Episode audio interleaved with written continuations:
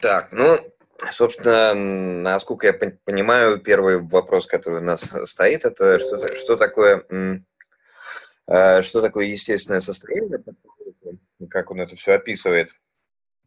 Ну, в общем, э, описание естественного состояния, оно начинается с одноименной главы за номером 2 о естественном состоянии.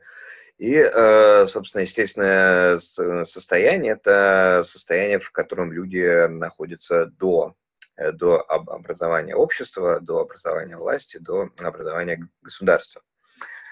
А, сразу оговорюсь, что ну, как, как бы тот метод, с которым пишет Лок, он э, довольно-таки своеобразный, видимо, для, для нашего времени, поэтому ну, описание этого э, самого естественного состояния, какие-то дополнительные аргументы, они вот рассыпаны по всем э, нескольким главам, которые мы сегодня будем обсуждать. И то есть это не, не только в главе 2, он там к этому возвращается, потом возвращается еще раз, значит, э, что-то добавляет и так далее. Ну, вот в главе 2 он пишет, что естественное состояние – это состояние полной свободы, но э, в последующих э, главах он э, уточняет, что состояние свободы – это не значит, что это состояние вседозволенности там, или состояние произвола. Это также состояние равенства, что он тут пишет дальше в главе 2. И Вся суть в том, что естественное состояние – это состояние, в котором э, люди живут, э, подчиняясь э, некому естественному закону. Ну, понятное дело, что сразу возникает вопрос, что это за естественный закон и откуда он вообще берется. И э, здесь Лок пишет, что естественный закон – это закон разума, то есть это некие правила рациональности – которые мы можем осмыслять э, с помощью разума. В чем же они э, состоят? Ну вот э, первое, это в части пятой второй главы, он ссылается на Гукера, который излагает нечто вроде, чтобы я назвал таким аргументом рецепрокности, то есть аргументом взаимности. Он пишет, что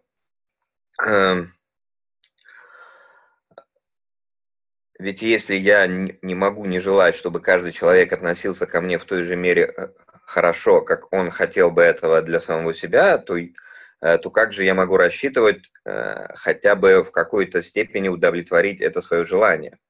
Если я сам не буду стараться удовлетворить подобное же желание, которое возникает, несомненно, у других людей поскольку природа всех людей одинакова. Ну, то есть здесь идет речь о том, что если мы хотим не, некого блага, некого счастья для себя, то, соответственно, нам вот разумно, рационально придерживаться такого же отношения к другим. И это и есть вот этот вот э, закон разума, естественный закон.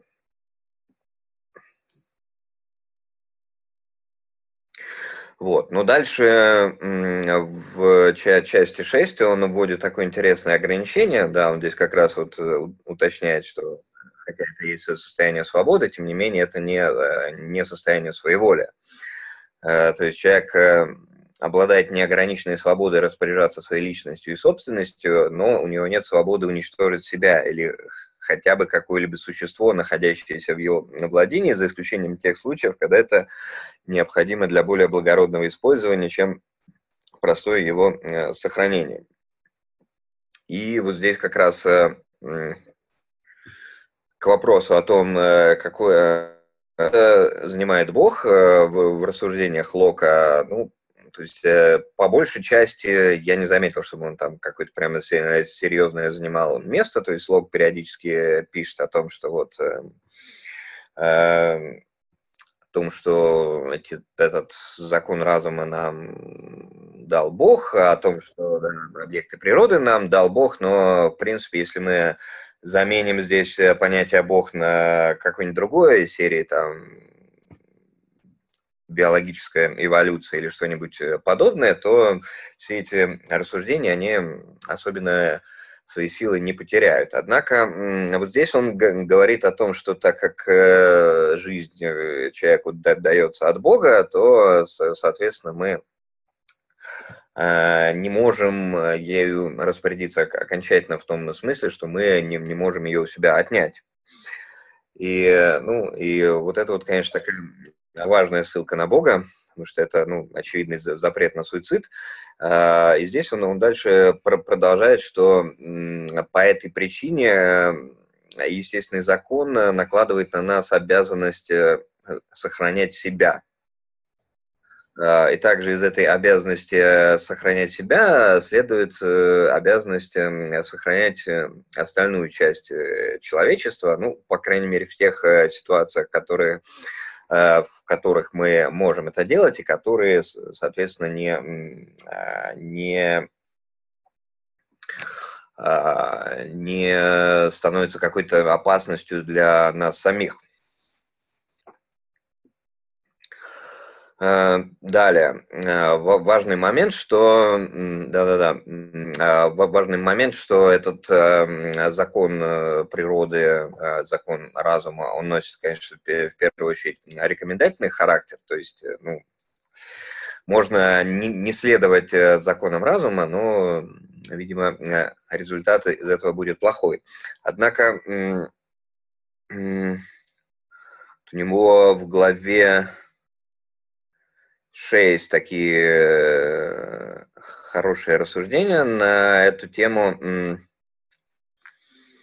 э, о том, что, во-первых, что свободу нам э, дает закон, то есть э, подчинение вот этому закону и, соответственно, всеобщее подчинение этому э, закону, это именно то, что защищает нас от некой власти произвола, и, соответственно, мы можем быть свободны только в рамках этого естественного закона. И как раз там, там же он где-то пишет о том, что вот закон его подлинном смысле представляет собой не, не столько ограничения, сколько руководство для свободного и разумного существа э, в его собственных интересах и предписывает э, только то, что служит на общее благо тех, кто подчиняется этому закону. Э, и дальше у него идет сравнение с тем, что закон это не ограда тюрьмы, а скорее такой заборчик, который отделяет нас от пропасти. Вот, э, далее. Соответственно, собственность.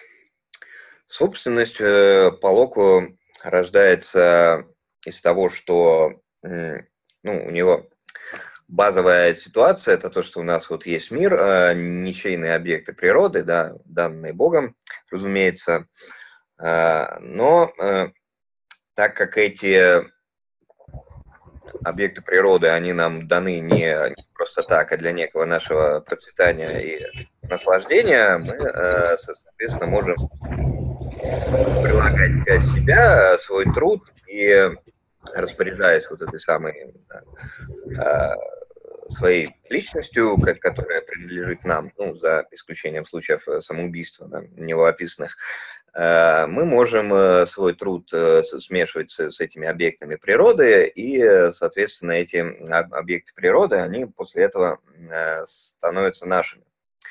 Но это присвоение, оно имеет определенные ограничения. Первое – это вот эта самая оговорка Локка, которая говорит о том, что ну, раз мир раз объекты природы э, существуют для того, чтобы человек ими пользовался для, для собственного счастья и процветания, то, соответственно, мы не должны, э, э, не должны отнимать последнее, то есть после нашего присвоения должно оставаться достаточно, чтобы, чтобы оставалось другим. Далее а, Далее еще одно условие, что если мы что-то присваиваем, мы должны этим пользоваться для, для собственного обеспечения, потому что он пишет, что значит, эти самые объекты природы, они э, существуют для того, чтобы мы их э, потребляли, ими пользоваться, и ими пользовались, но точно не, э, не для того, чтобы мы позволяли там чему-то гнить, пропадать, исчезать и так далее.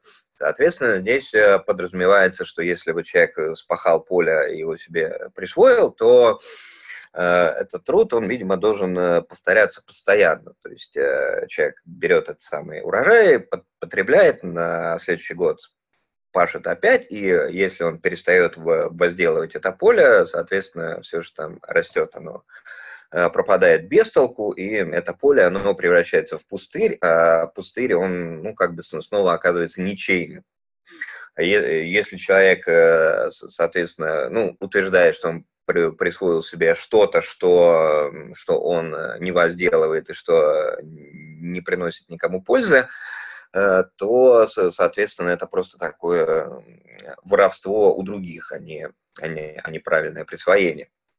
Также Лок э, пишет о том, что э, присвоение само по себе и да, использование труда для чего-то, оно не уменьшает количество вот этого природного ресурса в мире, так как ну, с поля которое обрабатывает э, фермер, с него там во много раз больше получается продукта, чем, э, чем э, с, с любого поля, которое ну, остается в ничейной там, общей собственности. Поэтому присвоение правильное, которое сопряжено с трудом, оно вот приумножает богатство. А если человек не, соответственно, не обрабатывает землю, то это просто вот такое воровство из, из общего пула.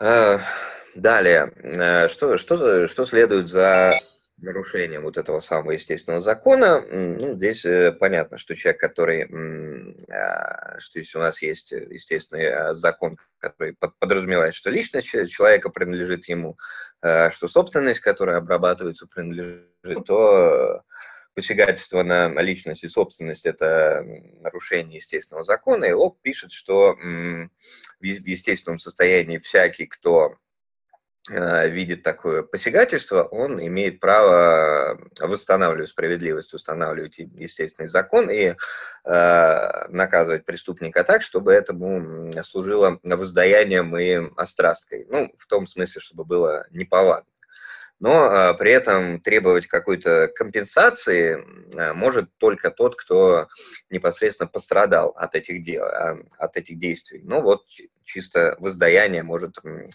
может делать любой. Вот. И отсюда же следует э, представление Лока о состоянии войны, где он, он сразу пишет, что вот естественное состояние и состояние войны – это разные вещи. Это вот тейк э, в адрес э, Гоббса, у которого это было одно и то же. А, и в естественном состоянии это когда люди, ну, по, по крайней мере, по большей части соблюдают этот самый естественный закон разума, а состояние войны мир наступает тогда, когда э, одна страна выказала некие намерения совершить убийство. И здесь э, и даже не, не обязательно убийство, а некие действия, которые могут быть, эм, могут быть э, с ним э, сопряжены. То есть здесь слог не очень понятно выражается, но он пишет о том, что если, скажем, не, некто выражает такие намерения Э, взять другого человека под свою полную абсолютную власть, э, например, вот воровство, ну, скорее здесь будет уместно слово грабеж, оно подразумевает э, состояние вот такой полной власти, когда, когда человеку дают право выбора между в ситуации кошелек или жизнь, это фактически тоже его помещают под свою власть настолько, что его могут убить. А, и в этом смысле здесь, здесь уже появляется вот это самое э, состояние войны. Соответственно, когда такое намерение выражено, то человек имеет э, защищаться, имеет право защищаться любыми средствами, ну, проще говоря, воевать. Соответственно, люди, которые выказывают э, намерение кого-то убивать, брать в рабство и так далее, они себя выписывают из состояния вот этого естественного права, и Лок пишет, что к ним можно относиться вот как к диким животным, как к тиграм и тому подобным. И одна из... Э, но при этом он дальше пишет э, тоже очень такой не очень понятный момент, что вот это вот э, потенциал возникновения вот этого состояния войны, он настолько при этом опасен для этого неудобен для этого естественного состояния, потому что ну, состояние войны, когда оно начинается между э, людьми, оно может быть э, прекращено только неким э, соглашением, когда вот обе стороны отказываются от своих воинственных намерений, там кому-то выплачивается какая-то компенсация, ее признают и, соответственно, возвращаются в естественное состояние. То есть здесь э, есть такой момент, что нужен некий суд, который рассудит некое э, некое соглашение. И э, вот одна из причин, по которой людям удобно выйти из естественного состояния и заключить общественный договор, это то, что э, человеку очень сложно быть э, судьей в собственных делах. То есть, ну, мы предвзяты в отношении себя, и это создает проблему. И что люди могут быть э, мстительны и так далее. И Соответственно, мы можем э, зависнуть вот в этом э, состоянии войны э, в качестве такого дедлока, да, и будет непонятно, кто и как нас может рассудить. И вот, это вот, вот этот вот момент Лок считает таким главным основанием практическим для того, чтобы заключить общественный договор и формировать вот некие судебные инстанции. Так, э, что еще? Что еще? Э, вопрос денег. Э, вот это вот локовская тема о присваивании только того, что мы непосредственно потребляем и что служит для нашего непосредственного выживания, здесь понятно, что она накладывает определенные ограничения.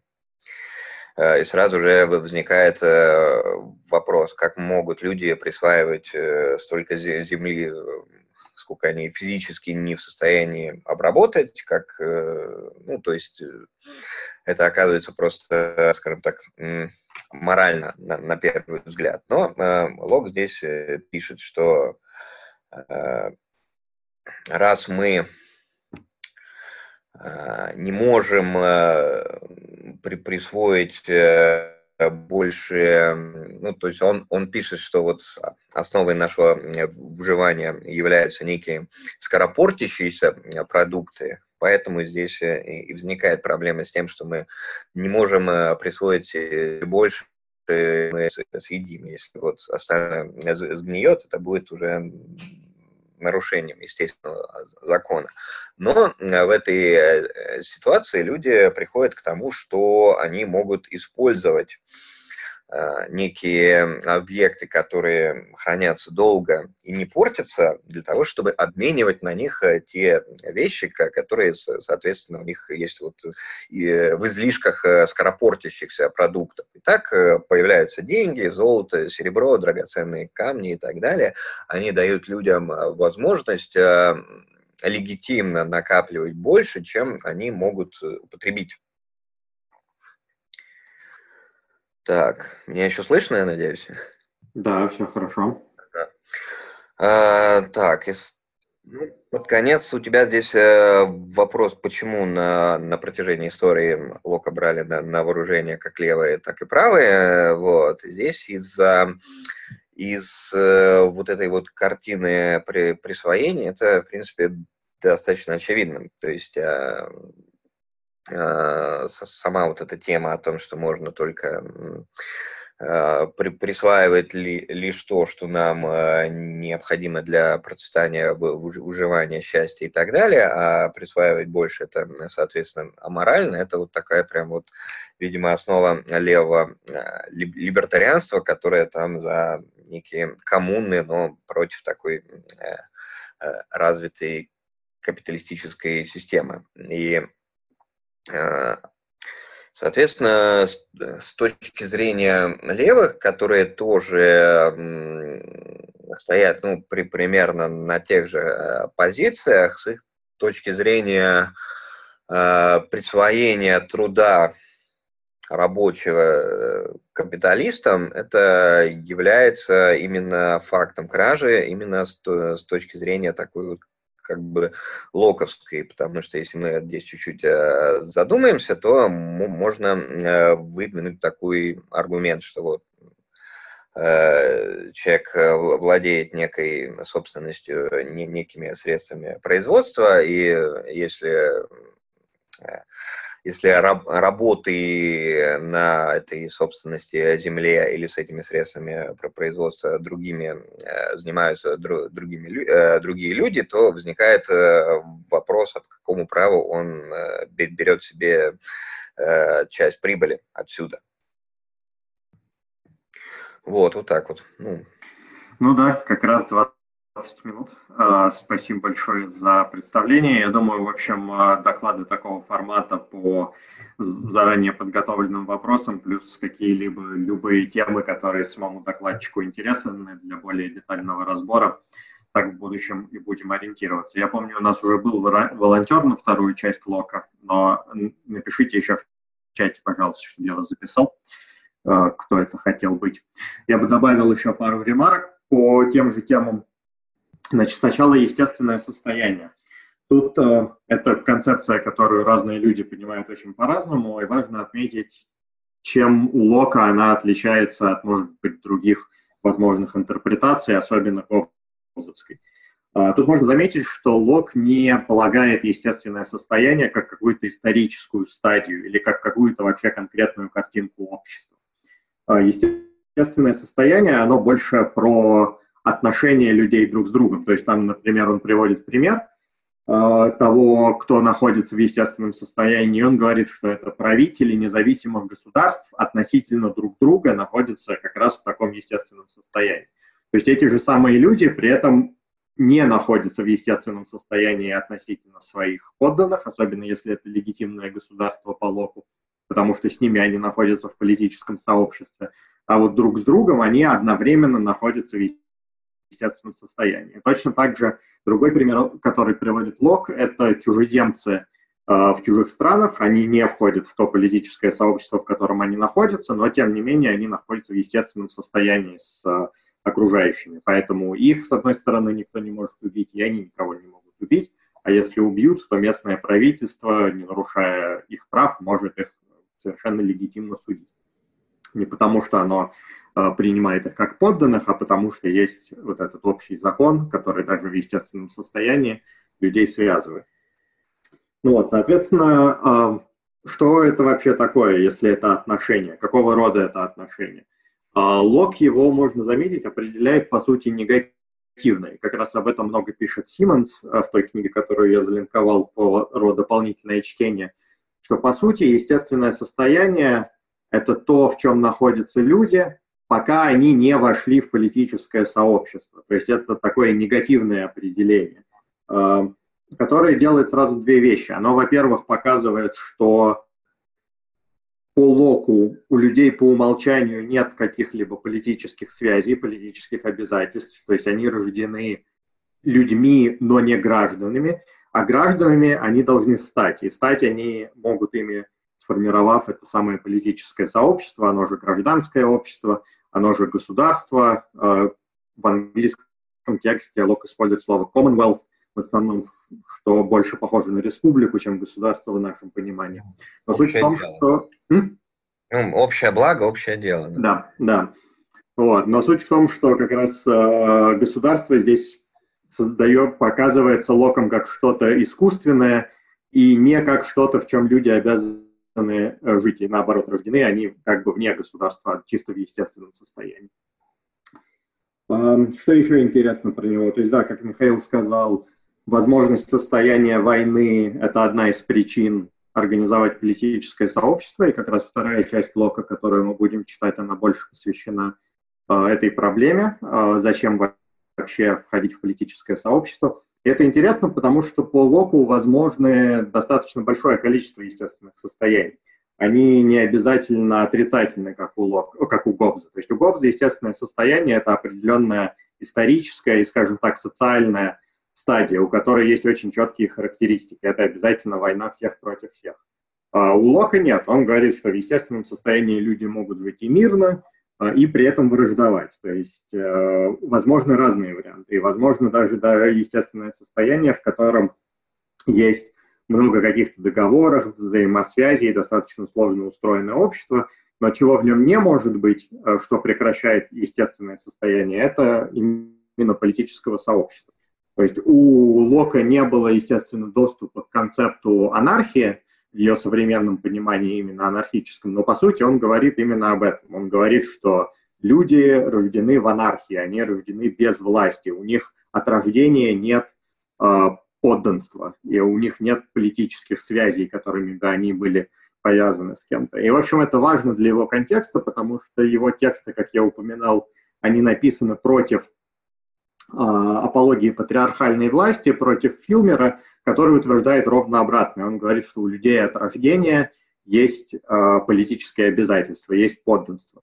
И многие люди до сих пор, даже современные некоторые изводы либерализма, коммунитарные, утверждают что-то похожее, что люди по определению являются политическими существами. Да, них... да, я, я, собственно, добавлю, что вот э, вот это природное равенство Лок э, определяет как э, выводит его оттуда, что мы э, что у нас нет оснований сказать, что одни люди должны подчиняться каким-то другим, что одни люди имеют какое-то право кого-то принуждать.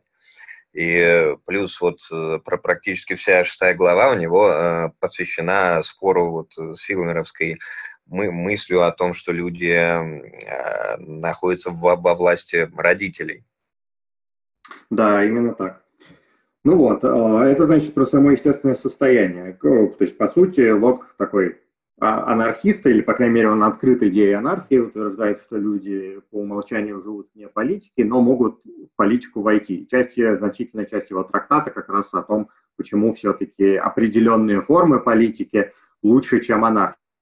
Но только определенные. Лока будет очень четко сказано, и мы увидим позже, что анархия как раз предпочтительна очень многим формам управления, э, в частности, любому деспотическому и тираническому управлению – я думаю, большую часть э, там, современных государств Лока характеризовал бы скорее именно так. И сказал бы, что а, естественное состояние, то бишь анархия, им предпочтительно. Другой ну, интересный у момент. М?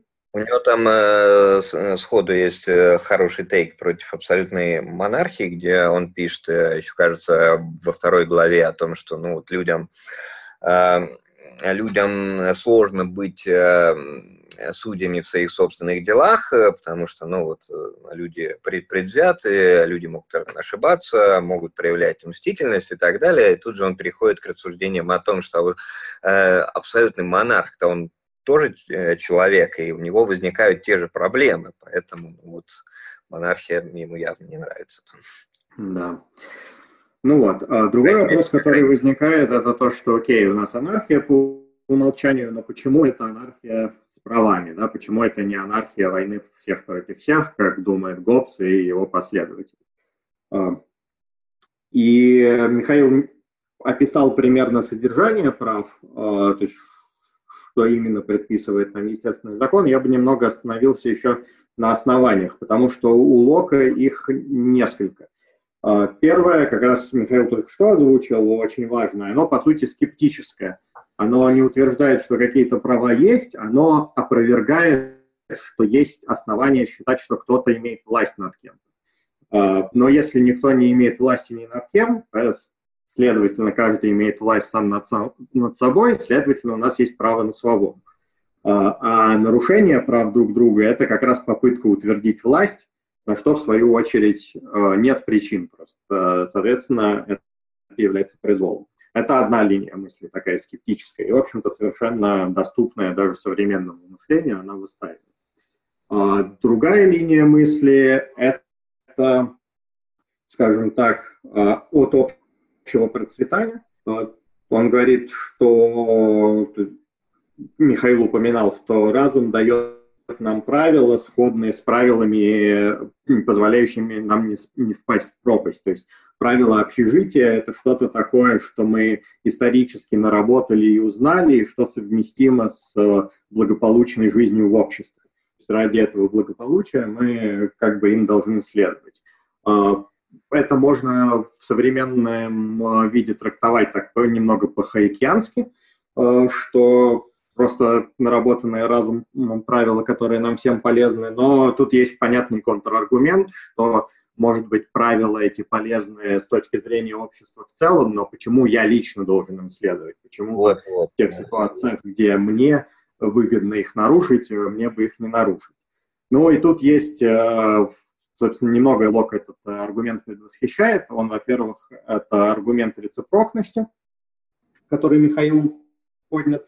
А, и схожий, собственно, немного отличный элемент э, универсализации. То есть, если я нарушу это правило, то и все другие его будут нарушать, и, следовательно, этого правила не будет. И вот этот тейк через универсализацию, он для политфилософии достаточно э, обычен, с одной стороны, с другой стороны, он понятным образом проблематичен. Вроде бы и понятно, что, да, если мы все более-менее одинаковые люди, и мы следуем одной и той же логике мышления, то мы должны, либо, либо мы все будем следовать этому правилу, либо никто не будет, потому что оснований в различии нет. С другой стороны, как именно эта универсализация работает, непонятно, потому что соблазн э, нарушить правила в каждом отдельном случае велик. Про это будет очень много писать Кант, поэтому сейчас слишком об этом останавливаться не будем. Но для Лока это как бы просто... Ну, мне, мне, мне тоже показалось, что это что-то такое, он э, возможно имеет что-то такое, возможно имеет в виду что-то такое близкое к, к категорическому императиву, да, который... Mm-hmm. Потом, ну да, так, тогда эта мысль похоже, еще была не разработана, но они просто как бы подразумевают, что вот э, мы должны этому следовать, потому что если я лично не буду этому следовать, то и никто не будет следовать. Другой способ это спасти в современной интерпретации, это, опять же, немного эволюционный. А, а, можно сказать, что чисто психологически а, и культурно у нас развиваются нормы, которые принуждают нас следовать именно нормам, естественному закону, который, в свою очередь, сообразен с процветанием, потому что иначе бы наше общество просто не выжило. Соответственно, у нас эволюцией, в том числе культурной, на эволюции вшиты какие-то моменты типа там стыда, альтруизма и прочих э, аспектов. Мне, которые... мне, мне кажется, это скорее уже так, такая стилистика, в которой Юм потом размышлял. Ну, например, то есть э, это, это Локу совершенно не свойственно, но я просто к тому, что если вот этот аргумент про Э, законы разума как действенные, потому что они способствуют процветанию, если он выглядит э, совершенно несовременно и неприменимо, я к тому, что как его все-таки можно переосмыслить и сохранить. Ну да, ну э, у него просто при, примерно все упирается в этот разум, то есть там мы да. как разумные существа должны следовать таким законам, потому что мы разумны. Да. Потому что мы можем их осознать и продумать. Да. Ну вот, а, а, там контраргумент Юма, который будет, он будет как раз в том, что даже если мы этот закон распознали, то ничто нас не обязывает ему, собственно, следовать. И обязательно с ему следовать может только наше какое-то внутреннее чувство или симпатия, и действительно у него будет вот эти психологические аргументы. А, так, я думал, есть ли еще какой-то источник? А, ну, Прав, смотри, я, я, я просто еще, еще могу вспомнить Эрика Мака, да, который там mm-hmm. а, интерпретирует а, Лок а, в своей книге про либертарианство. Ну, у него там, собственно, три основные исторические основы либертарианства. Это а, Лок, Юм и Джон Стюарт Миль. А, и Лока, он э, просто сводится к таким достаточно простым базовым э, тезисам. Это то, что Лок, э, во-первых, считает, что для человека правильно стремиться к процветанию, стремиться к счастью. А, и второе – это то, что человек по природе своей существо рациональное, соответственно, нам эту рациональность следует использовать для того, чтобы как раз э, э, понять, что такое вот этот э, естественный закон, который позволит нам, ну, нам самим, в первую очередь, и во вторую очередь нам всем, стремиться к счастью так, ну, достаточно эффективно. И от, отсюда как раз идет вот это вот правило неприкосновенности личности и собственности. Это как бы о том, что мы, мы сможем лучше всего, рациональнее всего стремиться к счастью в том случае, если мы будем другу не мешать угу. в этом деле. Да, а, а мне еще в голову пришло, что я следующее хотел сказать, это другое основание э, прав в его картине, это как раз самосохранение. Михаил его упоминал, э, но это тоже очень важный момент, его стоит раскрыть потому что он следует еще из Аристотеля, и он в какой-то форме тоже сохранился до сегодняшних дней, и мы его у Гоббса встретим. А, идея там очень простая. Это то, что у любого существа первый императив, который есть, это инстинкт самосохранения, хранение собственной жизни. Лок к этому добавляет, что это не просто инстинкт, биологическое какое-то качество, но это еще императив от Бога. А, но даже без него идея в том, что у всего живого, в первую очередь, все живое ориентировано на сохранение собственной жизни. И, соответственно, вот этот момент даже как бы не надо фундировать, а, а дальше уже вопрос о том, что этот императив может значить в социальном контексте. Ну, в социальном контексте значит в том числе, что жизнь сохраняется там, где мы друг друга не убиваем. А, но опять же, тут э, приходится сделать вот этот шаг через универсализацию, что если я сохраняю собственную жизнь, ты сохраняешь собственную жизнь, то мы еще и сохраняем жизнь друг друга, потому что мы оба следуем одному и тому же правилу, потому что в свою очередь у нас нет причин следовать разным правилам, мы одинаковые существа в одинаковой ситуации, э, и, соответственно, мы, по идее, одинаковым правилам и должны следовать. Но, естественно, это открыто критике такого оппортунистического эгоизма, а, с которой эксплицитно Лок не совладает, но мы еще немного подумаем о том, что вообще с ним можно сказать. Но идея понятна, что самосохранение а, общий императив для живых существ, поэтому, следовательно, определенные следующие самосохранению естественные права. Юм это тоже, опять же, раскритикует, потому что он скажет, ну мало ли что, там, какими мы рождаемся и какие у нас биологические императивы, это этических и правовых норм само по себе не создает. Это просто ну, Юм, Юм там даже объяснял, что суицид все-таки можно. Да, да.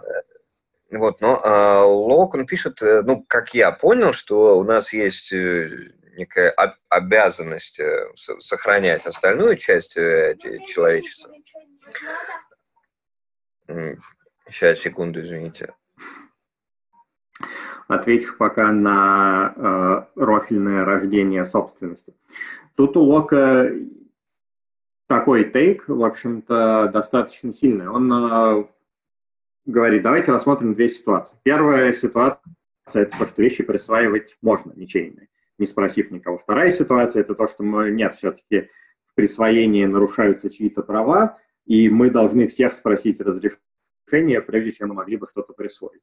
И дальше он э, опять же, через скептический подход критикует вторую картину. Он говорит, что у нас нет оснований считать, что мы должны спросить согласие у всех. Поскольку в мире остаются другие вещи, которые точно так же можно присвоить, мы на свободу других людей своим присвоением не посягаем.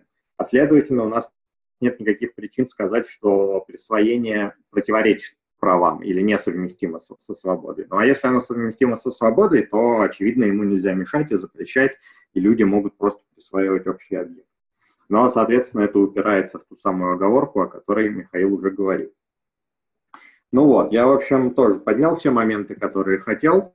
У нас есть еще 20 минут и 12 человек онлайн, то есть 10 помимо нас. Так, если я хочу именно то яблоко, которое чувак присваивает. А, смотрите, может еще обсудим, эм, собственно, Лока и Леваков, то есть э, как нам э, все-таки, как э, либертарианцам все, все-таки объяснить, почему ну, присваивать прибавочную стоимость у несчастных эксплуатируемых рабочих все-таки можно, и как это все-таки можно согласно Локом. Ну, тут э, обычно разговор строится о том, что оговорка, которой лог э, пишет, может быть, она необход... не необходима в том жестком варианте, который он подразумевает, что присвоение даже э, вовне пользования является оправданным, и, соответственно, деньги не несут той опасности, которую лог предполагает, что они несут. И, в общем, э, тут не очень даже понятно, как вести разговор, потому что, э, с одной стороны, ну, как бы, ну, появляются деньги, появляются добровольные обмены, обмены а, эти обмены сами по себе тоже ничему не противоречат, поэтому да, они позволяют высокую степень неравенства, но так как они сами по себе не правовые, то почему это неравенство э, создает проблемы? Но я, на самом деле... Я, я смотри здесь, что, что имел в виду. Я имел в виду э, то, то что пишет, что ну, э, фактически человек имеет право на собственность только до тех пор, пока он ей пользуется, пока он вкладывает э, а, в нее свой труд и получает с нее что-то, ну, что он может съесть, но может и обменять при желании. А, а когда человек перестает э, обрабатывать поле, когда оно становится снова заброшенным, то он как бы теряет право на это поле, а он, оно превращается снова в, в пустырь, который можно снова присвоить и снова загамстедить. И здесь, mm-hmm. соответственно, возникает э, вопрос, если э, человек не просто бросил да, это поле и перестал его обрабатывать, а стал там обрабатывать это поле его работник, почему это поле все, равно принадлежит первоначальному, почему оно продолжает принадлежать первоначальному владельцу, Э, хотя он, да, он перестает им пользоваться, а пользуется им другой человек. Почему первоначальный владелец имеет моральное право продолжать э, собирать там ренту, часть прибыли и так далее?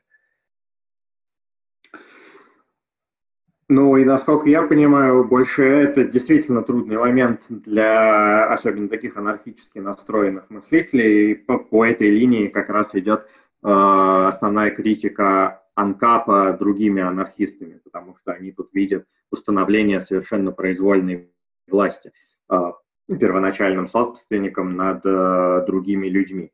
Э, ровно то, что посягает на естественные права и на естественную свободу. Анкапы и вообще либертарианцы, я так понимаю, в современности все больше отвечают то, что как раз действительно полный набор прав собственности – это больше штука, которая присуща политическому сообществу, чем естественному состоянию как таковому. В естественном состоянии э, трудно ответить на вопросы владения, особенно такого удаленного и где человек вроде не сохраняет никакой связи. Потому что какую, собственно, связь сохраняет э, первоначальный присвоитель над участком, который он покинул? Он сохраняет документ, в этом документе написано, что он собственник. Этот документ распознается как легитимный определенной группы людей. И то есть это действительно начинает быть очень похожим именно на политическое право, а не на естественное. Mm. Ну, а, я так э, предполагаю, да, как на это можно еще ответить, то, что человек, который является Э, собственником на, на земле, где уже работают арендаторы и собственник, который и собственник продолжает э, получать ренту, все-таки он, несмотря на то, что он не обрабатывает землю непосредственно, он является частью вот некой вот этой административной или бизнес-цепочки, которая, э, в принципе, позволяет всей этой э, ситуации э, существовать. И поэтому даже если он сам там не, не пашет землю, да, он делает не, некий свой вклад, который, ну, может быть, не настолько очевиден, но он, тем не менее, есть. Ну да, это тоже выглядит э, в первом приближении возможным ответом. Так, там автор хотел вопрос голосом. Или это тот же самый вопрос про тонны нескоропортившихся продуктов? Ага. Тогда, значит, вопрос, если ты производишь нескоропортящиеся продукты и складируешь их тоннами, ничто не пропадает и поле используется. Допустимо ли это по локу? А, Тут, кстати, прикольный вопрос, а, потому что лог, с одной стороны, говорит, что должно активно использоваться, но что значит использоваться? Использоваться в производстве или использоваться в потреблении? И действительно, если мы вроде бы что-то производим, но это произведенное просто лежит, скажем, я не знаю, мы это поле перекапываем и создаем большую кучу земли на нем. И говорим, что вот это вот результат нашего труда, который вообще может быть результатом труда, потому что, скажем, а, ну, такой самый наивный, простой пример, первый приходящий в голову, скажем, это не просто куча земли, а монумент какому-то нашему божеству, э, и вот, которое нам завещало самую большую кучу раскопать, и вот мы усердно это поле копаем.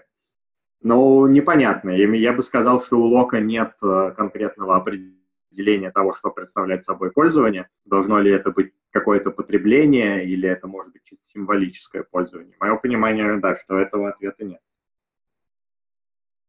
Интересно, чтобы как раз, может быть, всякие более левые, мутуалистически ориентированные товарищи сказали, что должно, должен ли этот продукт, в свою очередь, как-то э, быть вовлечен в э, систему разделения труда и обмена потом в обществе, э, чтобы считаться по-настоящему продуктом, а не только быть продуктом в глазах э, якобы труженика. Но да, интересный вопрос. Что-нибудь еще? Ну, э, мне, мне кажется, что раз он пишет, что э, можно на, накапливать э, золото и драгоценные камни совершенно легитимно, то ну, получается, что можно накапливать лю, любой низкоропорчащийся продукт, то есть почему нет? Но да, но с другой стороны он как раз пишет, что накопление денег и денежных эквивалентов – это одна из причин, которая позволяет людям завладеть абсолютно всем – а, и не оставить другим а, достаточно ресурсов для адекватного использования, что в свою очередь тоже порождает одну из необходимостей составления политического сообщества. И тут еще третий момент есть. Он, в общем, упоминает, что создание денег – это тоже какой-то общественный договор. Это другой договор, это не политическое сообщество, но он там прямо говорит, что деньги устанавливаются путем согласия. А, и, но он, к сожалению, этот момент не развивает, было бы интересно. А, ну, там, кстати, э, кстати, интересный момент, что он пишет, что э, деньги, ну, это точно не какой-то вот эксплицитный э, договор. Он пишет, что устанавливается молчаливое согласие. Да, да, да, да. Это процесс, который рождается из практики просто. Так, Сергей Карнавский спрашивает про главу об отцовской власти. А, угу. Значит, почему вообще он говорит об этом сопоставлении монаршей и отцовской власти? Это отправная точка или тут спор с глубинной концепцией? Да, это именно спор с глубинной концепцией. А, была работа Роберта Филмера «Патриархия», в которой как раз а, монаршия и отцовская власть сопоставляются – Э, утверждается, что Адам, как первый человек, э, был э, облачен и монаршей, и отцовской властью, и монархи как бы являются наследниками Адама, которые сохраняют общую власть над человечеством в таком самом грубом патриархальном ключе. То есть они могут, они главы домохозяйств, они же главы политических сообществ, и политические сообщества это что-то вроде домохозяйств. И, в общем, это я, Тема, которая я... в истории мысли очень долго идет, это можно встретить даже у Аристотеля в политике, он там тоже обсуждает различия между властью в домохозяйстве и властью в политическом сообществе. И она воспроизводится в самых разных культурах, то есть даже в домострое российском, или когда там Николай II говорит, что он хозяин земли русский, э, русской, и, может быть, даже отец, да, или Сталин у нас отец народов. То есть это какая-то роль вот это правителя и главы домохозяйства, она в умах людей постоянно как-то сочетается, и постоянно находятся люди, защищающие э, необходимость ее спаивания, даже среди либертарианцев, э, как это делает Хоп. Да, тут Тут есть еще забавный э, нюанс, что во времена Лока это вопрос был не, не только теоретический, но и, и отчасти практический, потому что, в общем, э, в, в Европе были э, специальные люди, которые занимались тем, что они э, составляли эти самые родословные от Адама и продавали их э, за деньги. То есть это был такой забавный способ бизнеса еще. Ну да. И, конечно, правление было семейное, династическое, поэтому, опять же, это было более актуальный вопрос, чем для сегодняшнего дня. Э, да, конечно, вопрос голосом.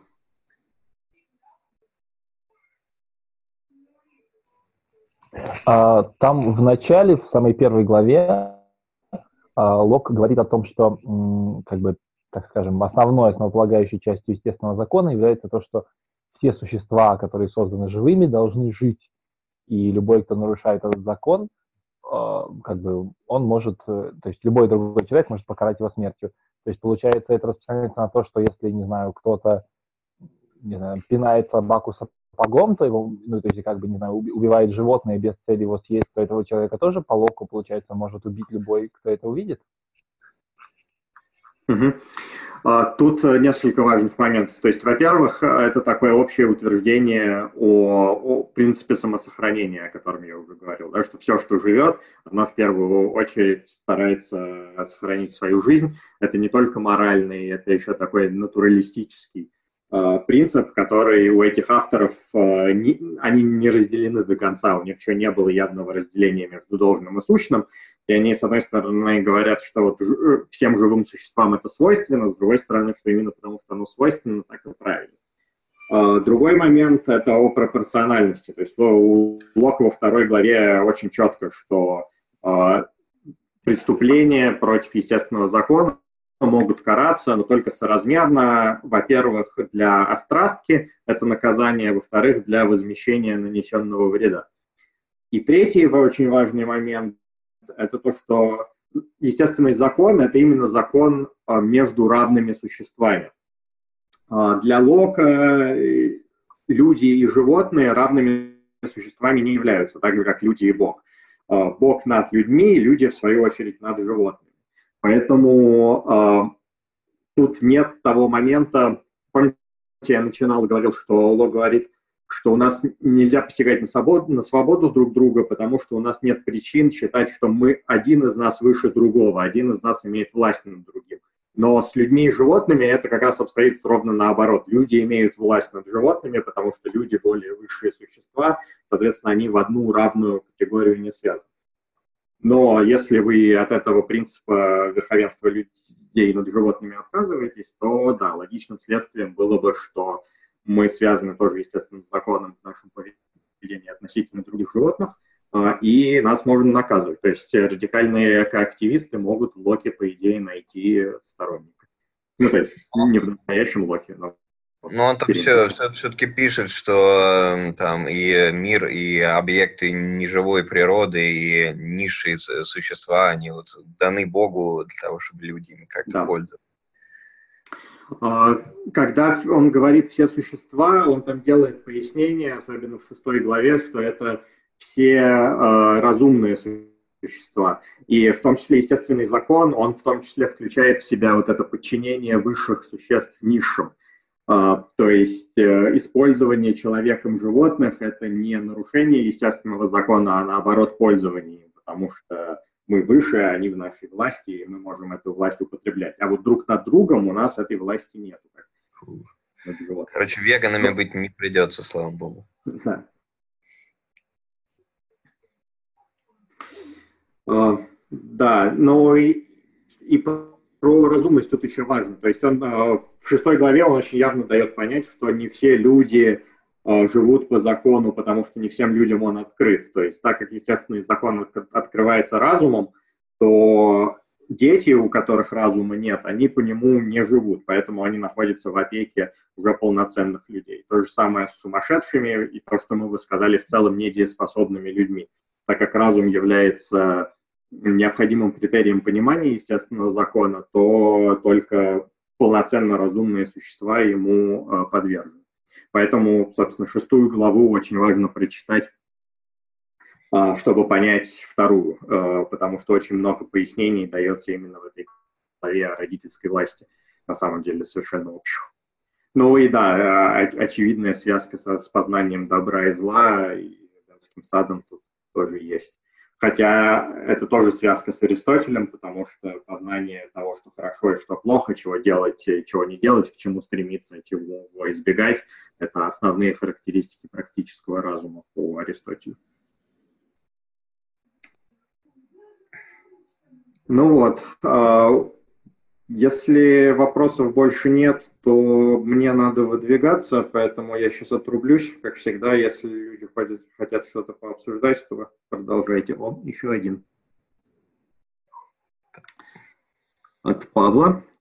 Цитата. «А, «Нет ничего более очевидного, чем то, что существа одной и той же породы и вида при своем рождении без различия, получая одинаковые природные преимущества и, используя одни и те же способности, должны также быть разными между собой без какого-либо подчинения и подавления, если только Господь и Владыка их всех каким-либо явным проявлением своей воли не поставит одного над другим и не облечет его посредством явного и определенного назначения бесспорным правом на господство и верховную власть. О чем это? Не оправдание божественного права королей, например. Отчасти, то есть это скорее опровержение этого божественного права, потому что Лок хочет сказать, что как раз никакого явного и определенного назначения а, у нас от Бога нет. А, нету явного проявления воли, которое бы говорило, что вот этот человек должен править вот над этим человеком. Наоборот, все, что мы видим, это люди, находящиеся в более-менее одном и том же состоянии, ни у кого там языки и пламени над головой не пляшут, никаких явных наследников божественной власти нет. А, я думаю, он допускает возможность того, что Бог может это в принципе сделать, чтобы встать на какую-то чуть более общую почву с теми людьми, которым он адресует эти аргументы. Потому что если бы он просто закрыл эту возможность, то его бы, может, даже не прочитали. То есть тут более убедительно ее хотя бы допустить и потом сказать, что, ребят, смотрите, даже если мы допускаем возможность такого божественного назначения, у нас нет причин считать, что оно произошло. Ну, э, здесь, здесь, видимо, есть какая-то отсылка тоже к Писанию, где это самое, а, где это самое указание Бога, оно обычно было представлено достаточно явной серии, что кто-то увидел там горящий куст, и к нему оттуда обратились, и, в общем, было понятно, что происходит. Да, но, может быть, тогда под конец э, уточним э, вопрос как раз про Бога, насколько он здесь, в принципе, важен в этих рассуждениях мне, мне показалось, что не очень. Да. Но я бы сказал, он тут играет такую двоякую роль. А, есть вещи, которые Бог говорит, что вот Бог сделал людьми такими-то, и поэтому а, у нас есть определенные естественные права, естественные свободы, никто не обязан никому подчиняться и т.д. А здесь, как э, ты сказал, роль Бога, она такая очень э, в бэкграунде, и на место Бога можно легко подставить эволюцию. Если мы говорим, что природа людей сформирована эволюцией, то все выводы сохраняются, потому что главное не то, кто э, создал природу людей, а то, какова она. Эм, с одной стороны. Но с другой стороны, есть прямые цитаты о том, что Бог в Откровении открыл то-то и то-то, но, как мы видим, оно как правило, у Лока полностью совпадает с тем, что нам открывает разум в свете человеческой природы. То есть это такой повторный источник и подтверждение того, что наш разум работает правильно. Кажется, нет ни одной ситуации, где Лок бы указывал на противоречие между откровениями и естественным правом, понимающимся разумом. Поэтому ну, вопрос первенства как бы не очень релевантен. Ну да, мне, мне, мне тоже кажется, что Бог здесь э, во, во многом заменяем, и даже можно сказать, что стремиться сохранять основную часть человечества мы можем, потому что у нас есть, простите, эгоистичный ген. А, да, да, я как раз хотел сказать, что если хочется спасти вот этот аргумент, то можно обратиться к э, уже современной генетике и сказать, что Бог просто говорит об эволюционном принципе, что виды сохраняют не только себя, но и, и не только свою особь, но и вид в целом, потому что гены присущи виду, а не особи. А, так, ну все, запись я прекращаю. А, свяжусь еще в чате